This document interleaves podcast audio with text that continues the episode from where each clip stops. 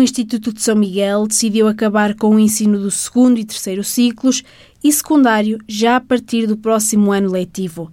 Mantêm-se apenas as valências do infantário, pré-escolar e primeiro ciclo.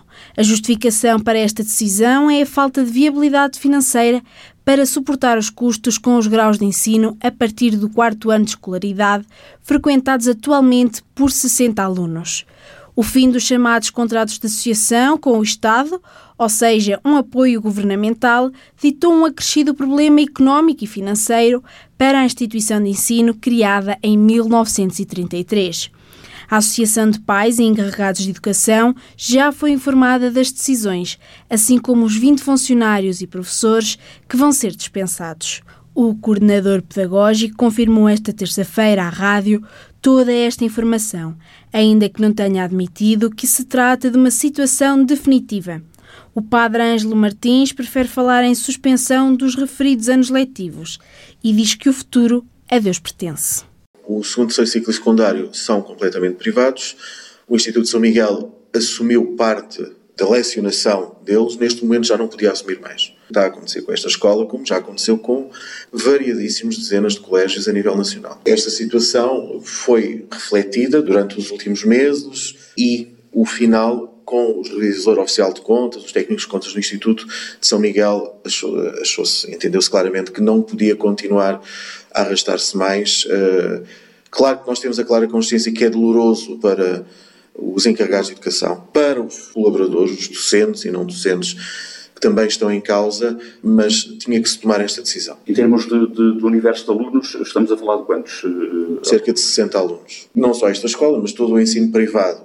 Quando a rede pública não era suficiente, o ensino privado tinha os contratos de associação, que era a forma pública de se poder prestar o ensino foram sendo cortados desde 2016. A escola já não tem contratos de associação há três anos atrás, desde há três anos a esta parte. Portanto, garante que essas três valências vão continuar? Creche, pré-escolar e primeiro ciclo vão continuar. A informação está a ser transmitida aos encarregados de educação, é isso? Exatamente. A informação foi, em primeiro lugar, transmitida aos docentes, em segundo lugar, à Associação de Pais, eh, em reunião com eles, e já seguiu a informação para os encarregados de educação e nós estamos disponíveis para ajudar neste processo que não é fácil para ninguém, não é fácil para os encarregados de educação, não há de ser fácil para os alunos também, também não é um ânimo leve que o Instituto São Miguel tomou esta decisão. Quando diz que era doloroso, eh, é doloroso até para a própria instituição que tem, digamos assim, uma história eh, bastante rica neste, neste aspecto, não é? Exatamente, esta escola tem uma fundação desde 1933 que é o início uh, da escola. Foi uma criação para rapazes e rapazes que tinham necessidades particulares, não tinham possibilidade de fazer formação, até ao ponto que passou a escola mista, e bem, mas pronto, tu tens um princípio, um meio, não digo um fim, neste para já, este é um momento de suspensão nestes ciclos. Não é viável.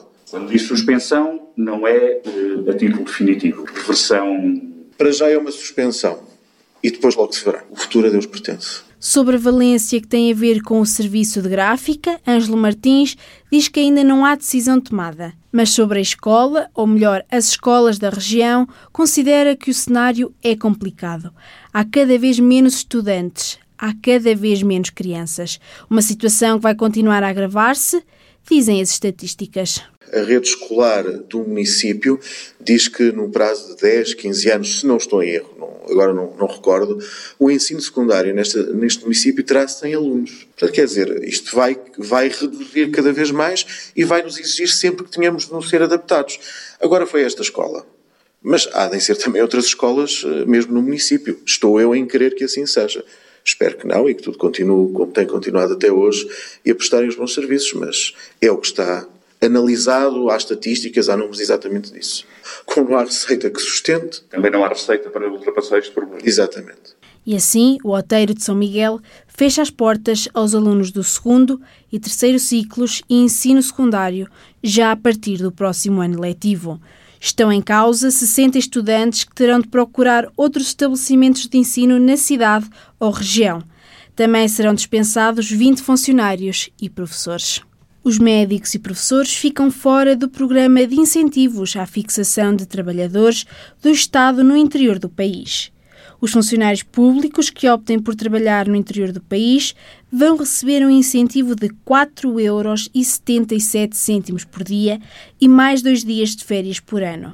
A portaria foi publicada esta terça-feira em Diário da República. O valor da compensação pecuniária do Programa de Incentivos à Fixação de Trabalhadores do Estado no Interior entra em vigor esta quarta-feira.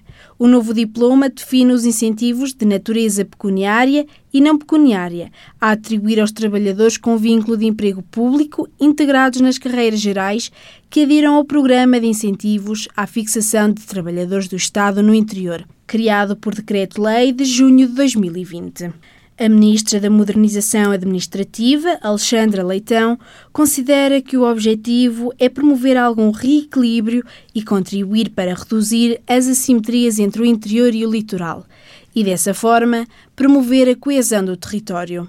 O programa de incentivos passa a estar disponível para os assistentes operacionais, assistentes técnicos e técnicos superiores, mas não se aplica, por exemplo, a médicos e professores. Os trabalhadores interessados poderão candidatar-se através das modalidades da mobilidade ou do teletrabalho.